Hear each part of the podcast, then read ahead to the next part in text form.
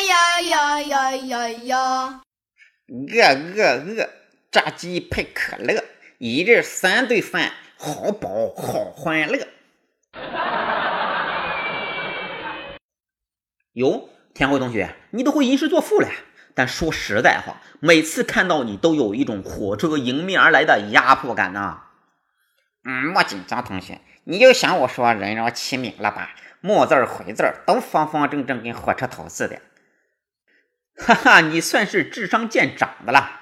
但我要补充一下，那种火车迎面而来的情境感是哐哧哐哧哐哧哐哧哐哧哐哧哐哧哐哧哐哧。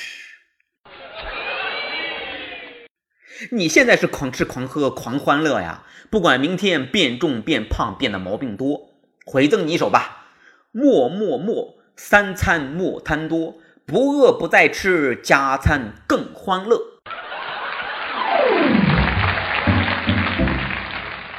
其实对我这样的个吃货来讲啊，一日三餐都是美好快乐时光啊，餐餐吃到欲罢不能，顿顿吃到幸福爆棚啊。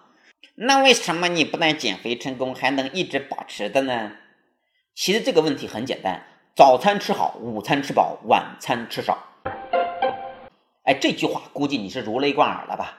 但只是个原则，应该怎么细化，怎么执行，怎么衡量呢？我们来说的具体一点，早餐丰富，吃得好。午餐吃到七成饱，晚餐不饱不饿，吃的少。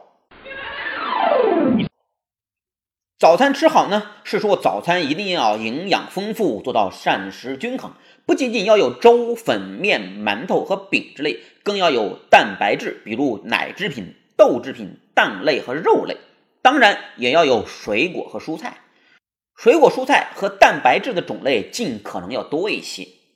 早餐的量呢，也可以适当的放开。如果你每天一定要吃到那种饱饱的感觉，哎，倒是可以选择早餐吃到饱饱的、爽爽的呀。通常说中午吃饱，但因为大家通常中午都是在外就餐的，油水比较多，还是建议大家吃到七成饱就好了。也就是说，吃到不饿的感觉后，再吃个两三口就好。晚餐呢，就要不饱不饿，吃的少。我们特别强调一下啊，晚餐一定要少吃，只要吃到刚刚好，觉得不饿就好了。注意啊，刚刚好不饿就好了。这个时候大概也就是五六成饱。晚上睡觉前呢，可能你会有稍稍的饥饿感，这个时候其实是最好的啦。那那那那那那那，这个怎么行呢？那我一定不到吃饭的时候就饿得饥肠辘辘、眼冒金星了。饭前就开始饿了，这个再正常不过了。注意了，注意了啊！这里是我们这一期节目的关键了，大家要养成加餐的习惯。我们建议大家在中午十一点左右、下午四五点左右安排加餐。加餐吃什么呢？我们的建议是有较强饱腹感的食物，比如一一小片纯度百分之八十五以上的黑巧克力。记住哦，只是一小片纯度百分之八十五以上的黑巧克力。需要特别提醒大家的是，这种巧克力可不是超市里边买到的那种巧克力哦。真正高纯度的黑巧克力一定是如丝般顺滑，但绝对不甜，还会有单宁带来的收敛性的苦涩味。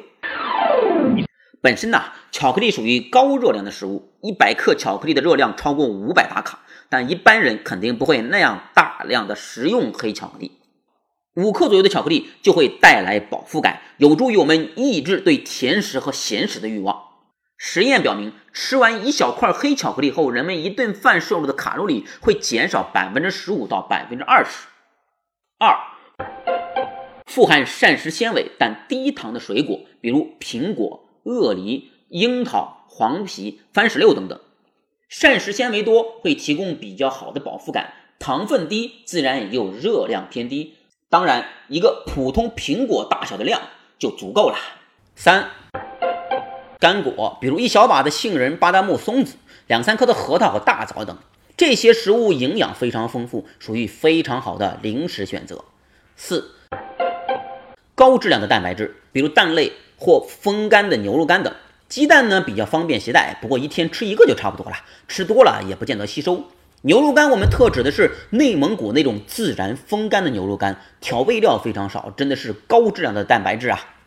对于喜欢吃肉的同学来讲，绝对是优选的零食。但不过需要提醒大家的是，这种牛肉干需要非常好的牙口哦，牙不好的可要谨慎选择。五，燕麦或者其他粗粮也是不错的选择。冲一杯燕麦两三百毫升的水，那种饱腹感是杠杠的呀。六，超市中售卖的富含膳食纤维的饼干。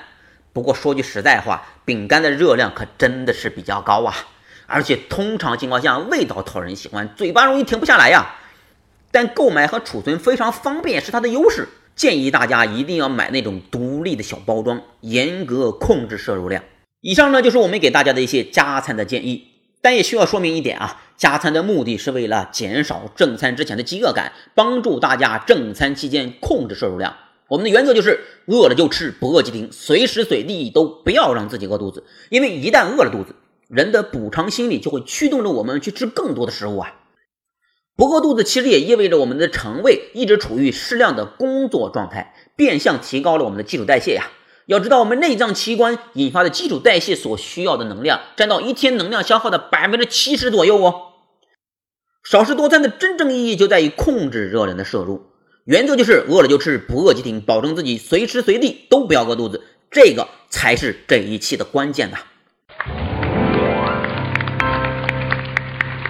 好，总结一下：早餐丰富吃得好，午餐吃到七成饱，晚餐不饱不饿吃得少。总体原则要记牢：饿了就吃，不饿即停。正餐吃少，加餐吃好。